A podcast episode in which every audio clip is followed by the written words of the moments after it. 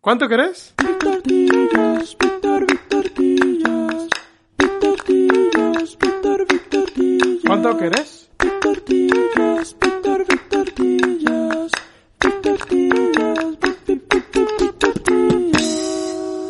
Vos y del canasto no tenés.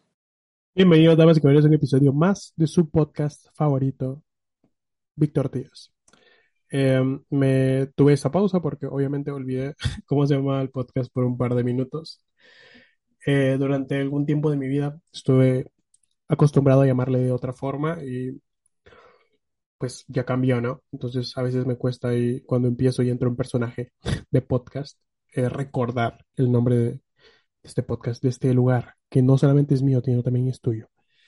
Pues bueno, em, ¿cómo están? Espero hayan tenido una excelente semana. Hoy ya viernes, el día que estoy grabando, 8 de diciembre, es decir, un día antes de lo que va a salir. Estamos en semana mundialística. El día de hoy, 9, que estás escuchando esto porque yo estoy grabando en 8, el de hoy 9 está jugando Argentina eh, contra Holanda y Brasil contra em, ah, eh, eh, Croacia. Perdón, otra vez, delays mentales. Entonces estamos eh, jubilosos. A la hora que sale este podcast, pues tenía pensado que saliera a las 10 de la mañana, pero va a salir a las 8 para que eh, puedas escuchar mi pronóstico así. Entonces yo creo que gana Argentina 2-1 y que Brasil gana 3-1.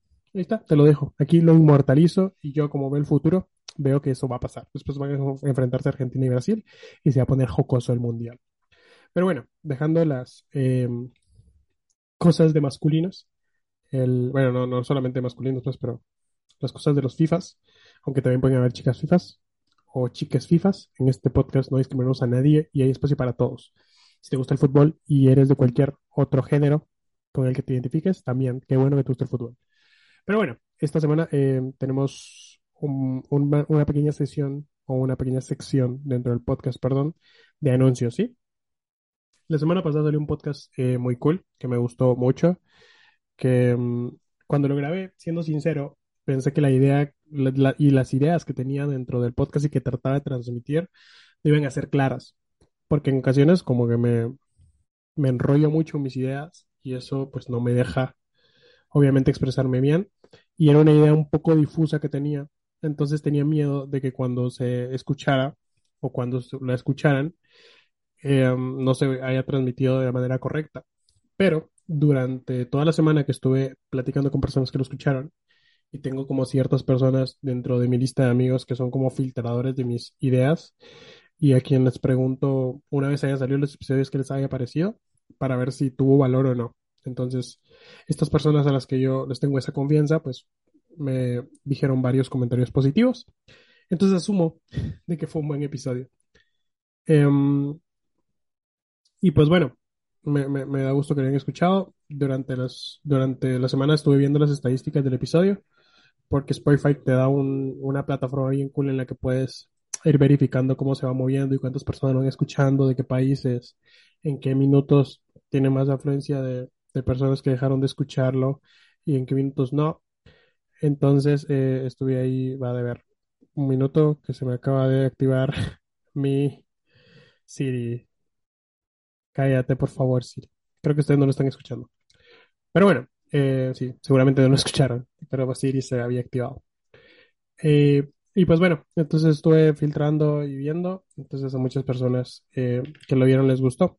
Dentro de esas estadísticas puedo ver también que hay en qué momento las personas pierden la atención y en qué momentos no. Entonces, pues vamos a ir modificando ahí la estructura del podcast para que sea mucho más entretenida y tenga mucha más riqueza para ti que estás escuchando, que ese es el único que importa dentro de este proyecto.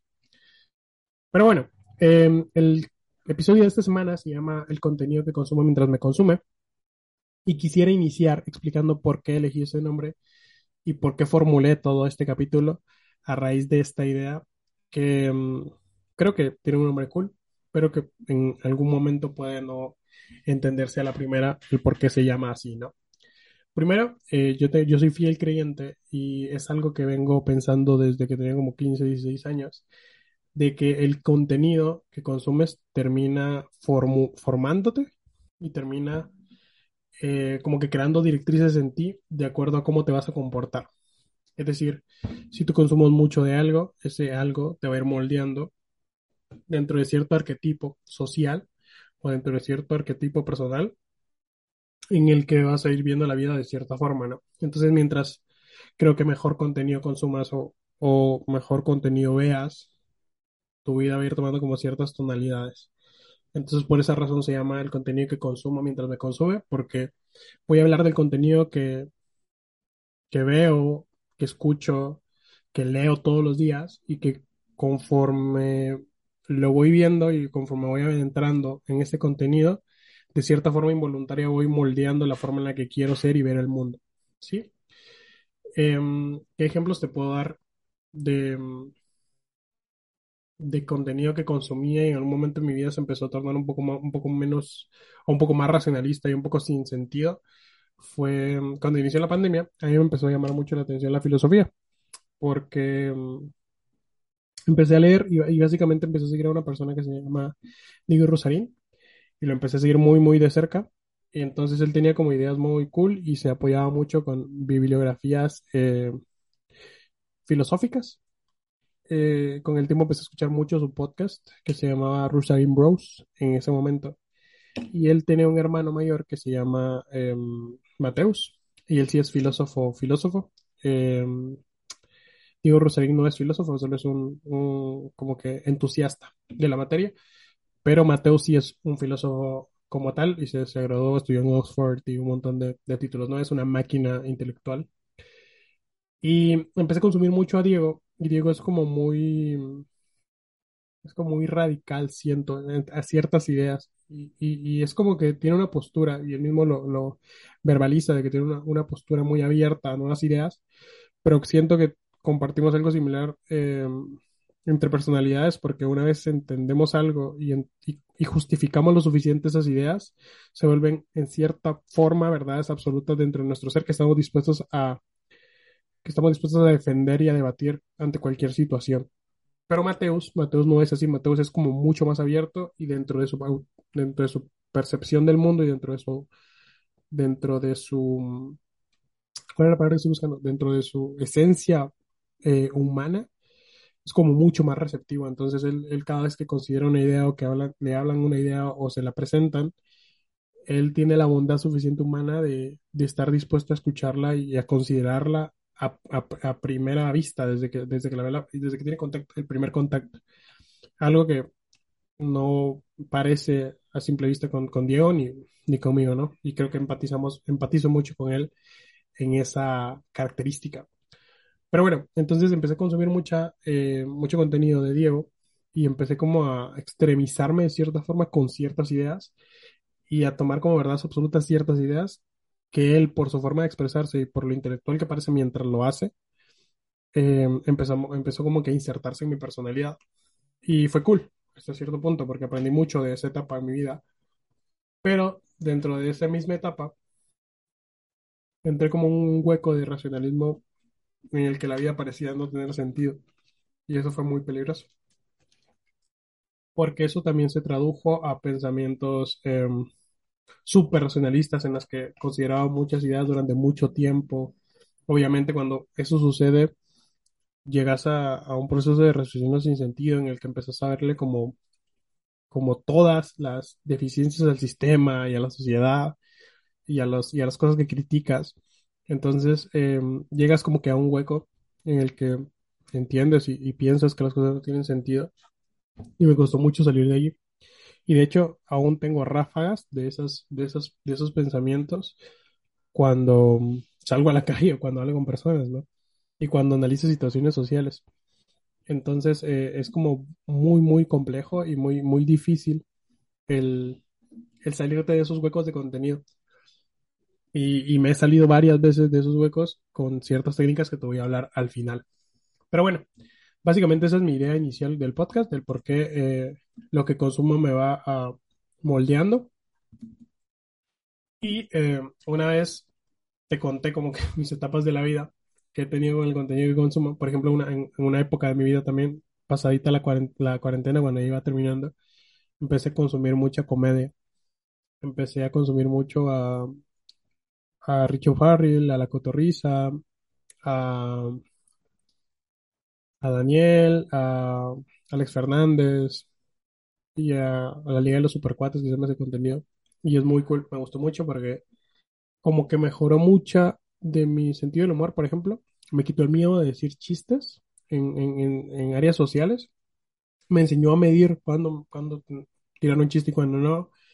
Eh, como que la percepción de las personas con el humor, que es algo que siempre lo he tenido como muy, muy claro, pero me ayudó a atreverme un poquito más, porque empecé a, leer situaciones en las cuales eh, es necesario un chiste y cuando no es necesario. Antes me animaba y no estaba seguro si iban a funcionar y no, o no. Y durante muchas situaciones no funcionaron, pero eh, en algunas sí, y era súper gracioso y era súper cagado.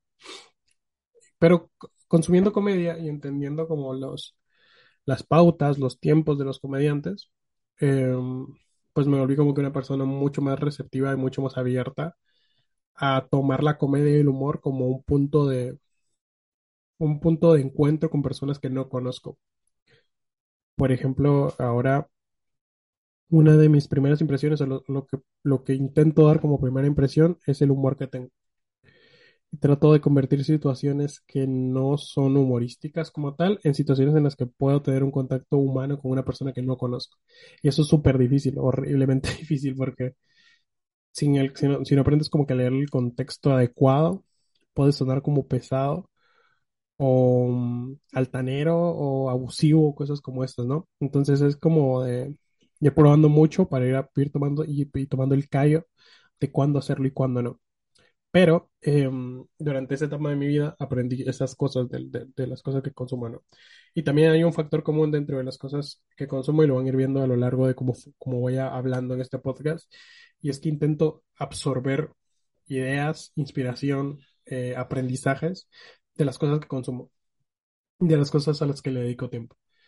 Y mm, creo que es parte de, todo ese filtrado que he ido haciendo y en, y en esas oportunidades que me he dado de explorar contenidos que tal vez en algún punto de mi vida no haya considerado o no haya creído posible de, de de consumir, ¿no? Porque en algún momento de mi vida también tuve como mucha resistencia a la comedia, porque era un adolescente que se creía súper serio y súper maduro y que no tenía tiempo para reírse.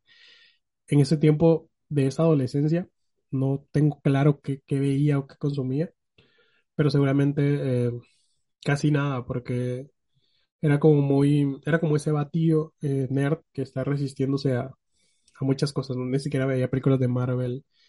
Y también porque de niño tampoco tuve como mucho contacto a esa, a esa cultura pop como ahora. Tal vez sí me resistí un tiempo a consumir todo ese tipo de contenido, ¿no? Y veía como que no, que leo y esas cosas, ¿no? Esa postura intelectual imbécil que aleja a las personas de, de los demás.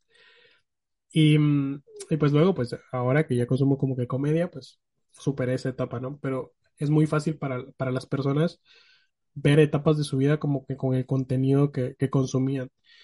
Y mi contenido es tan marcado que cuando vuelvo a consumir contenido que no consumía desde hace tiempo, me hace sentir como la etapa en mi vida en la que consumía mucho ese contenido. He dicho muchas veces contenido en este episodio, pero pues se trata de eso, ¿no?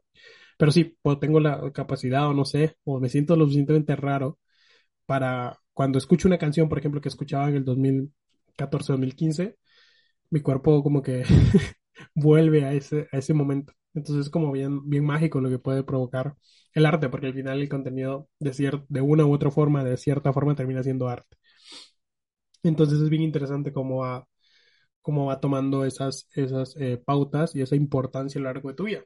Pero bueno, una vez que te he hablado de lo importante que es el contenido, por lo menos para mí en mi vida, y, de cómo va moldeando mi percepción de, la misma, te quiero hablar de por qué consumo lo que consumo. Y ya te di como que unas primeras pinceladas al inicio del episodio, pero la relación que tengo yo con lo que consumo y el cómo voy moldeando mi forma de ser es súper importante. Entonces, normalmente eh, he entendido que puedo hasta manipular mi, estado de ánimo a lo largo del día de acuerdo a qué cosas voy consumiendo, ¿no? Por ejemplo, yo antes, o cuando tenía, bueno, pasé como que por una etapa depresiva clínicamente diagnosticada, em, escuchaba mucha música muy triste, o como escuchaba como rock alternativo un poco sad, eh, música súper, súper triste. Eh, me recuerdo que escuchaba mucho a Sleeping at Last, escuchaba mucho, escuchaba mucho Raiden, escuchaba mucho Carla Morrison, escuchaba mucho, escuchaba mucho, a ver qué más escuchaba en esa etapa de mi vida, porque pues también mentalmente como que me resisto a volver allí. Entonces escuchaba como, bueno, música como, como muy dark, ¿no? Estaba Chas y Mandela y todas estas cosas súper tristes. Y me daba cuenta de que cuando, cuando escuchaba esa música, como que me predisponía, por ejemplo, si empezaba mi día con esa música, horriblemente mi día iba a ser súper triste, ¿no? Y, y me iba a recordar de muchas cosas que me hacían sentir mal, eh, mi percepción de mí mismo, pues, se afectaba porque obviamente la música tiene esta facultad de transportarte hasta ciertas situaciones, o sea, ciertos sentimientos, a recordarte de ciertas personas. Entonces me dolía mucho, ¿no? Y yo no, yo no era capaz de identificar en ese momento que uno de los detonantes para llegar a esa situación era que me ponía yo en esas situaciones en las que me ponía triste, ¿no? Porque pues, pues, empezaba a escuchar música y como el proceso de escuchar representa un raciocinio, a mi mente llegaban esos pensamientos eh, tristes, ¿no? Y cuando me di cuenta de eso, pues como que empecé a, a- escuchar mucha música de otro tipo. Por ejemplo, me gusta mucho el vallenato, que también es como de amor y, y de tristeza, pero es con un ritmo más movido, ¿no? Por lo menos te esconden las letras en ritmos tropicales alegres. Empecé a escuchar mucha eh, electrónica, que le di una oportunidad en mi vida porque realmente no soy una persona a la que le guste tanto. Personalmente la veo como muy monótona y es personal, o sea, si a ti te gusta no hay pedo, me, enca- me encanta que te encante. Pero desde mi punto de vista es como muy monótona, entonces no, no me gustaba. Eh, empecé a escuchar como mucha más música urbana que um, si bien a veces el mensaje no es como súper cool, por ejemplo, los ritmos, los temas, no son algo que te lleven, eh, o sea, a primera instancia a lugares tristes, ¿no? Porque el género urbano tomó como esta percepción o esta, este estigma o como este color de, de mostrar superioridad o de, o de roncar, le llamaba como, como tirar, o sea, como de demostrar quién sos. Entonces, le pegan a tu, tu percepción. Y en algún momento, pues, esta música o el rap o, o el trap o esas cosas llegan a formar eh, personalidades de superioridad, que es otro tema social que vamos a hablar en algún otro episodio al futuro, ¿no? Pero, y en eso, y en esas personas se va viendo cómo el contenido termina moldeando personalidades y formas de ser, y con esto la realidad de esas personas sin, e- sin, esta, sin ese punto de vista como pseudocientífico, ¿no? O sea, estoy hablando en términos psicológicos demostrables. Pero sí, trato como que de ir moldeando o, me di cuenta en ese momento de mi vida de, de que puedo moldear ciertos pensamientos, ciertas predisposiciones a ciertos pensamientos con el contenido que consumía. Entonces empecé a consumir como que toda esta onda mucho más hip hopera, mucho más eh, género urbano, mucho, mucho más latino y obviamente tuvo un impacto eh, eh, totalmente distinto del que provocaba antes la música que escuchaba. Em, estaba como un poquito más alegre, por lo menos con más energía, em, tenía como más predisposición a ir a estas fiestas o antros, porque antes no era así. Y, no, y todavía no es algo que disfruto, pero por lo menos ya me lo tripeo o me lo, me lo, me lo paso bien con las personas que voy y trato de compartir esa situación con mis amigos. Y trato de que sea más que un estoy de fiesta, estoy con mis amigos. Entonces sí tuvo un impacto positivo. Por ejemplo, hay otro tema ahí de letras y todo eso que vamos a hablar obviamente en otro episodio más adelante, pero em, tuvo un impacto positivo. Entonces, em, no solamente pasaba con la música, también con el cine, con lo que leía, eh, obviamente porque esta situación depresiva clínicamente diagnosticada de la que les hablo, la detonó la muerte de una persona que amaba mucho y la ruptura amorosa con una persona que también amaba mucho en su momento.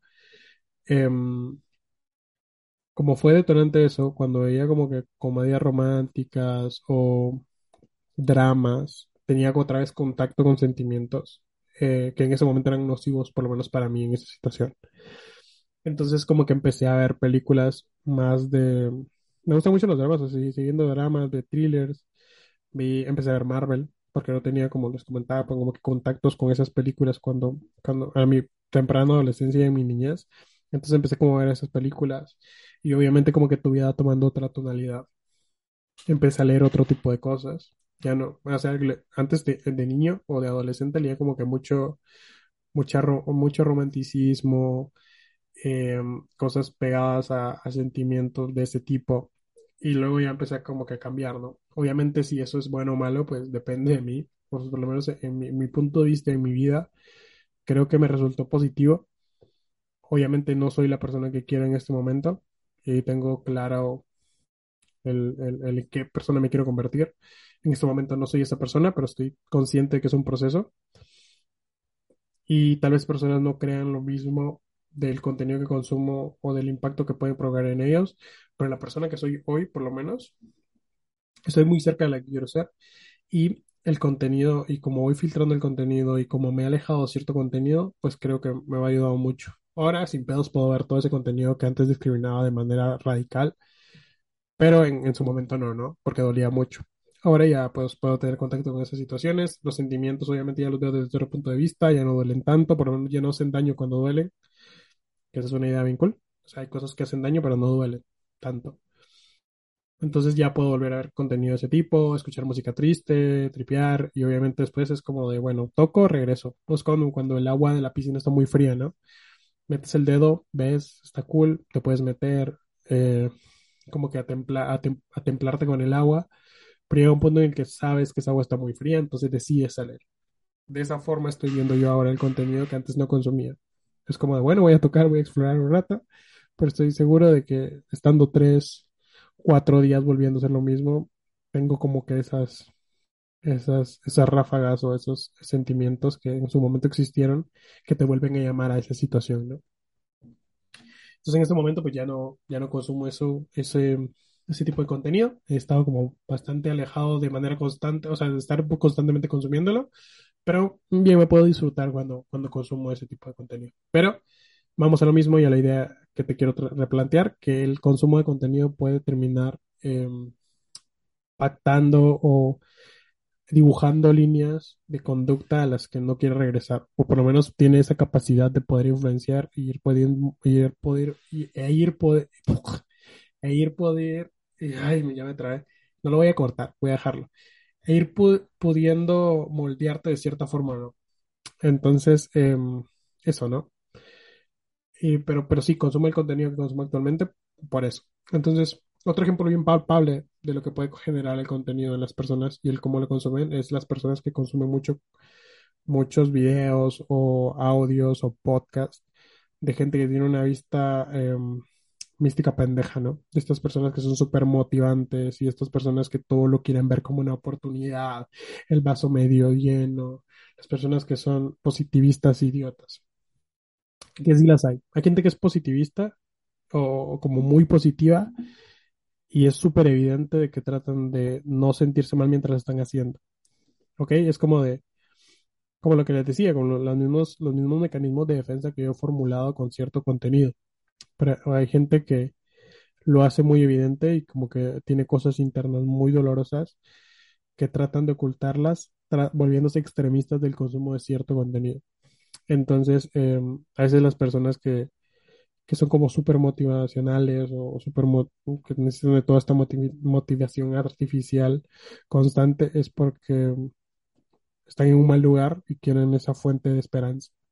Y no los juzgo, o sea, yo también estaba ahí muchas veces. Yo era consumidor de Daniel Aviv, de este otro vato que constantemente te dice que te vas a morir. em, todos estos Jordan Peterson, todas, todas esas personas motivantes que a veces tienen ideas como muy fantasiosas, yo me consumía ese contenido. Y las veces en las que las consumía era porque esa motivación que sentía al, al- o esos flujos de dopamina que sentía cuando, cuando escuchaba y veía cosas que yo no me atrevía a decir, eh, era, en esta situación era cuando más, cuando más mal estaba internamente.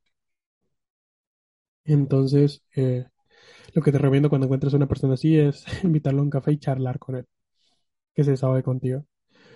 Y lo he hecho con, lo he hecho conmigo y de las mejores cosas que me puede hacer un, un- amigo.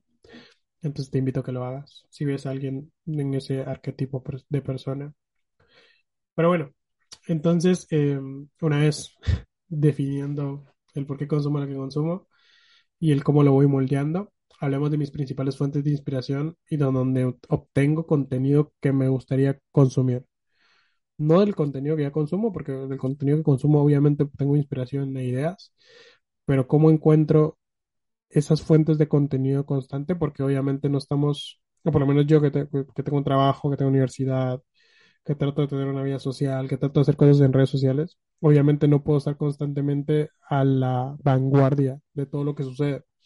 Entonces utilizo ciertas herramientas que me mantienen a, la vanguardia, o que por lo menos me brindan de fuentes de contenido que me gustaría consumir de acuerdo a los algoritmos de las redes sociales que yo voy formulando, ¿no?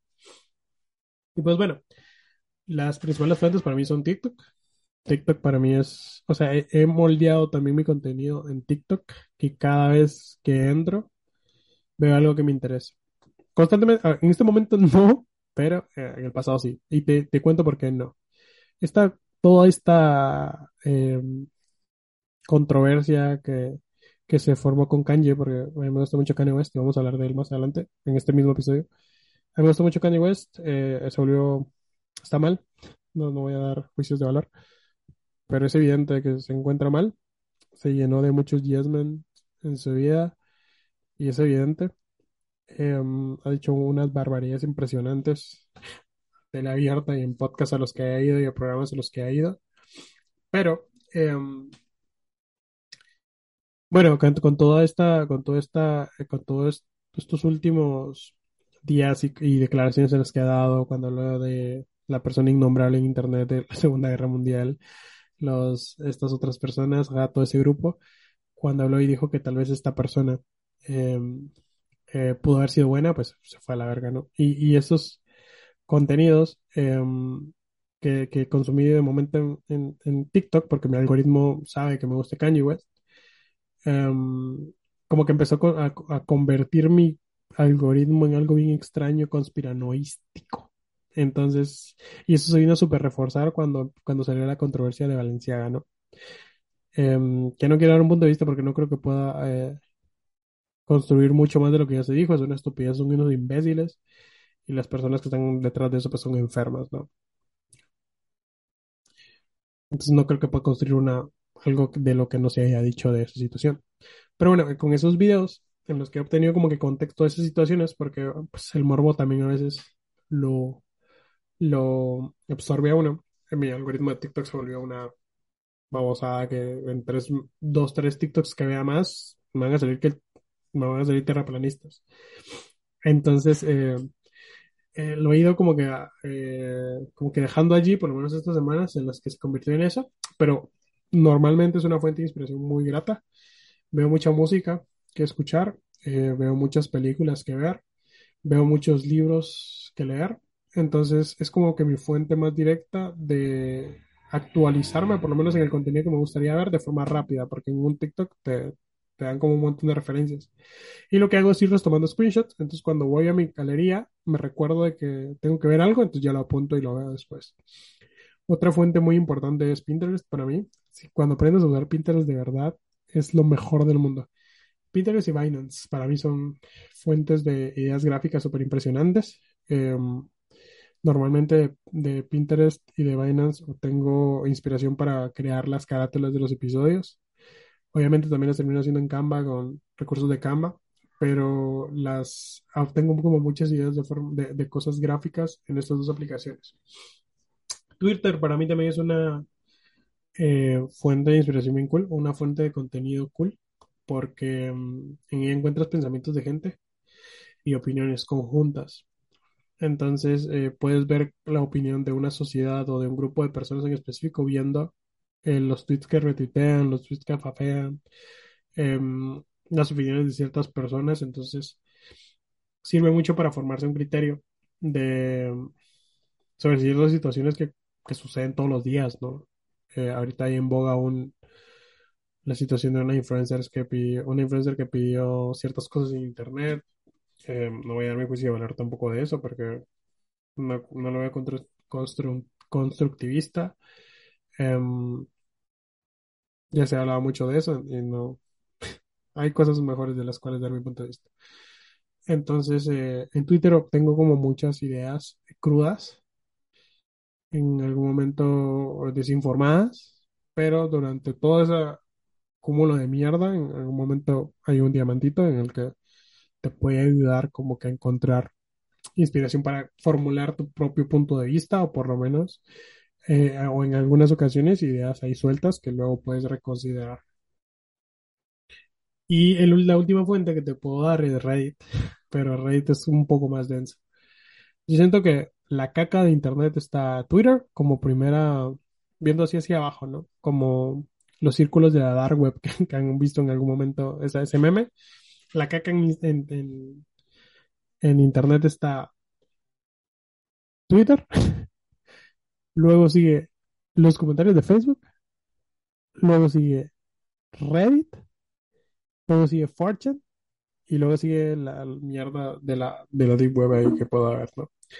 Pero sí, Reddit para mí es un poquito más denso, pero en algún momento puede ser mucho más interesante porque la gente, es muy raro que la gente se identifique en esa red social, entonces se atreven a dar ideas mucho más radicales y eso es cool a tal punto porque puedes escuchar posturas de gente eh, que la tiene muy clara, ¿no?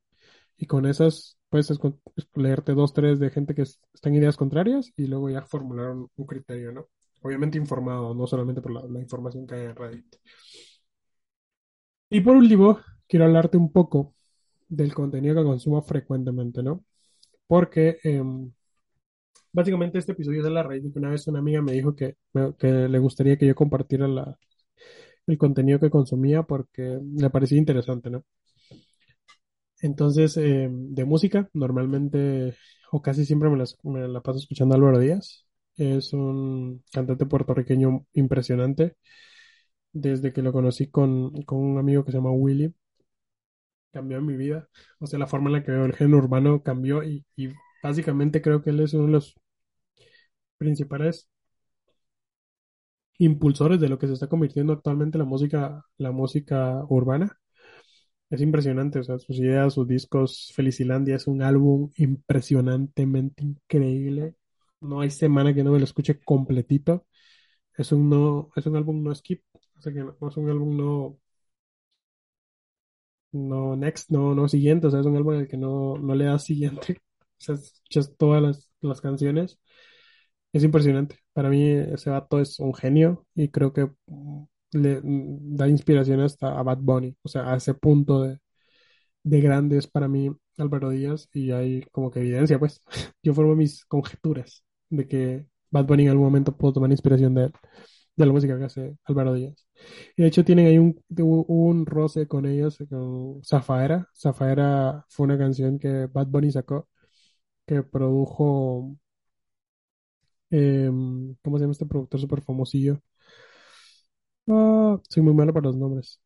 Él es... Ay, súper famoso, el que escribió Calladita con Bad Bunny. Voy a buscar aquí, que tengo mi computadora. Calladita. ¿Cómo,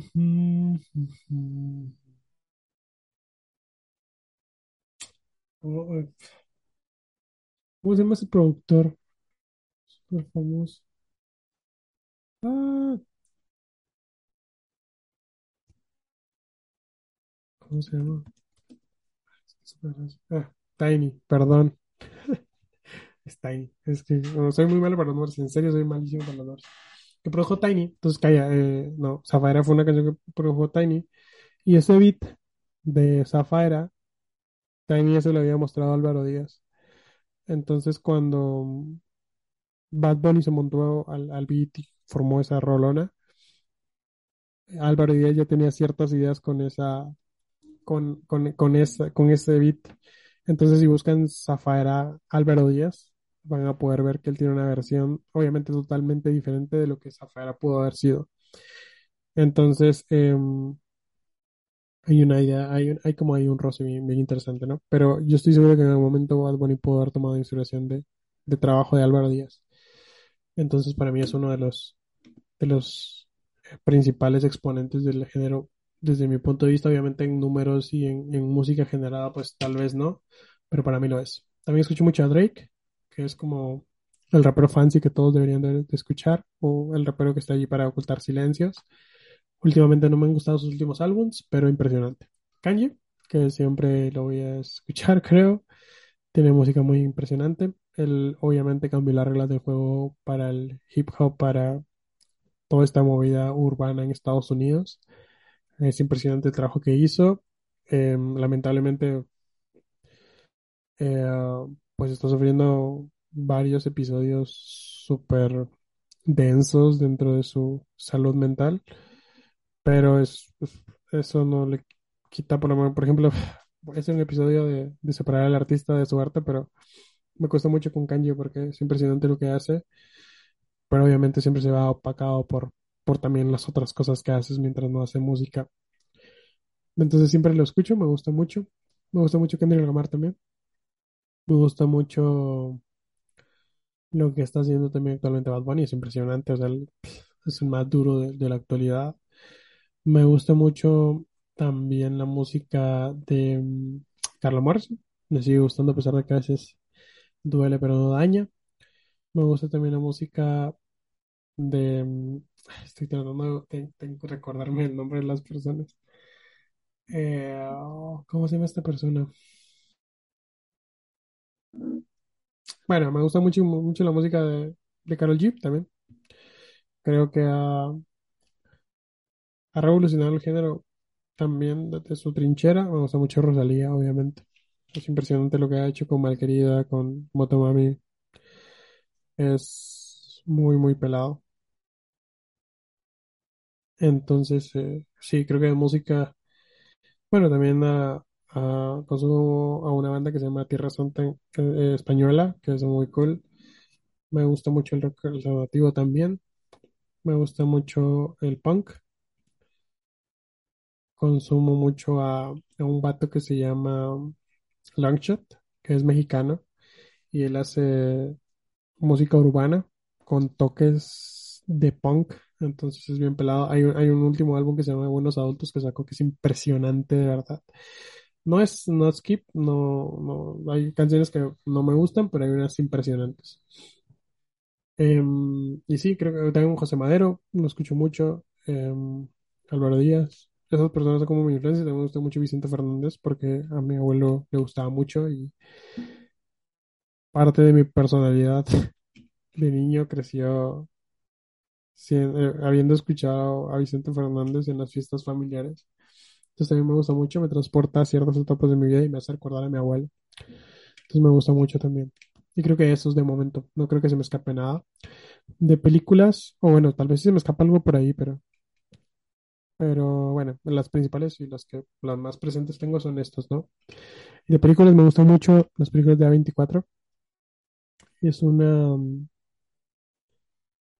es un gusto que tomé desde que vi mm, Enemy, si no estoy mal, es de ellos. Voy a confirmar. Enemy. Mhm. Enemy movie.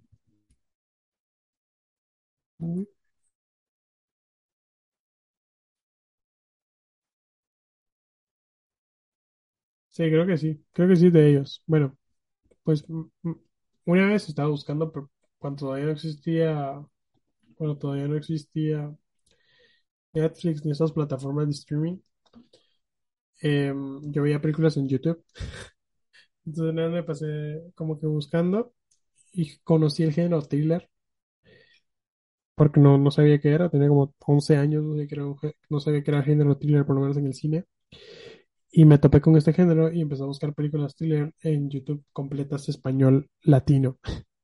Y dentro de esas películas encontré Enemy y, me, y fue una pasada, fue, fue, fue algo, fue como abrir un mundo nuevo para mí, porque es cine que te deja tarea, yo lo veo así. Cine que, que en ocasiones no lo entiendes, que en ocasiones es difícil de comprender, que en ocasiones em, la historia no está completa o por lo menos faltan fracciones de, de, de, de la película.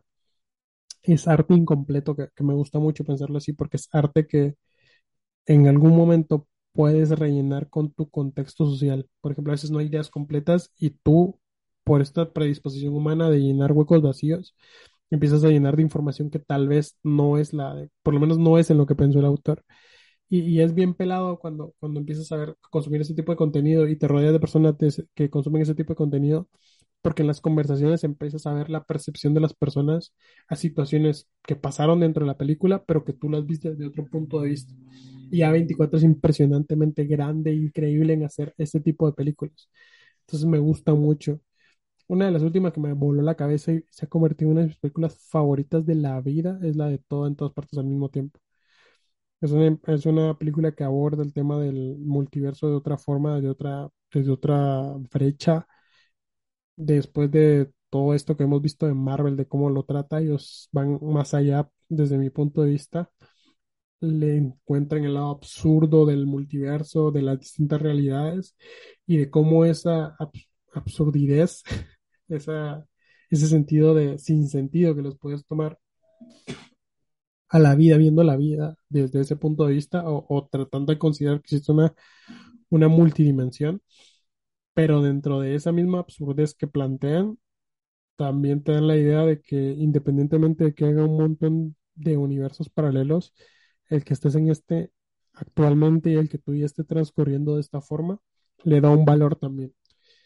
Entonces es una película en la que me eché lloradita en el cine, eh, algo que nunca había hecho, por, por ejemplo, pero que realmente me pegó porque hay muchos, dentro de esa dinámica de construcción de esa idea, pasan muchas cosas en las que se puede empatizar y que duelen. Entonces me gusta mucho A24 por eso. He visto varias películas ya que son impresionantes. También me gusta mucho Pixar. Em, la habilidad que tienen para describir conceptos complejos y agradables para distintas, distintas, eh, como que distintos públicos objetivos es impresionante. Eh, Intensamente es una, pregunta- es una película impresionante que, que aborda muchos conceptos y que la puede disfrutar un niño y, y personas mayores. También me gustó mucho Soul. Em, tiene, como muchos tintes de, de- cosas bien peladas. Y, y lo que, y lo que más admiro, como les comenté, es esa, es esa facilidad que tienen para cautivar públicos de distintas edades. Me gusta mucho Pixar y me gusta mucho Marvel también, porque da mucha emoción. Me gusta mucho cuando, cuando los empecé a ver ahora que es como un punto de, de encuentro con mi sobrino, algo que compartimos juntos y con mi hermano, pues lo disfruto mucho más. De libros, me gustan mucho los, los libros que, que tratan de albergar ideas de autores en específicos.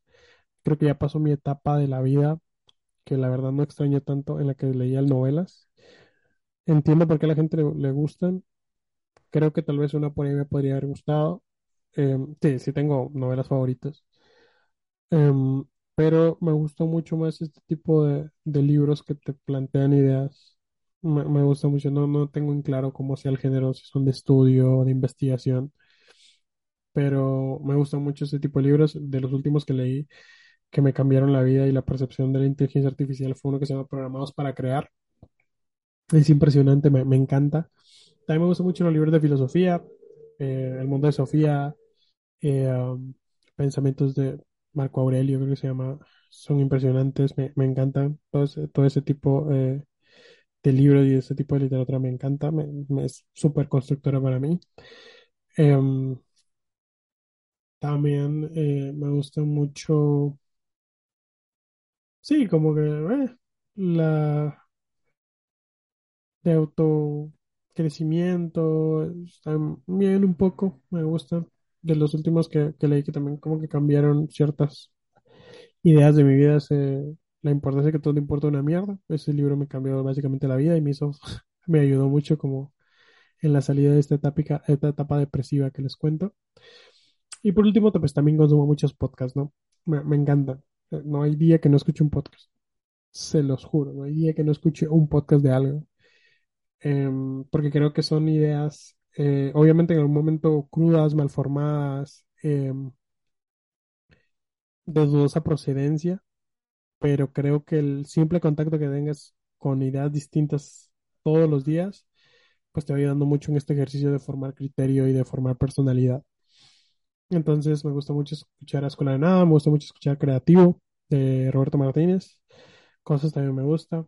También me gusta el podcast de Lex Fridman, que es de las personas más inteligentes creo en el mundo en este momento.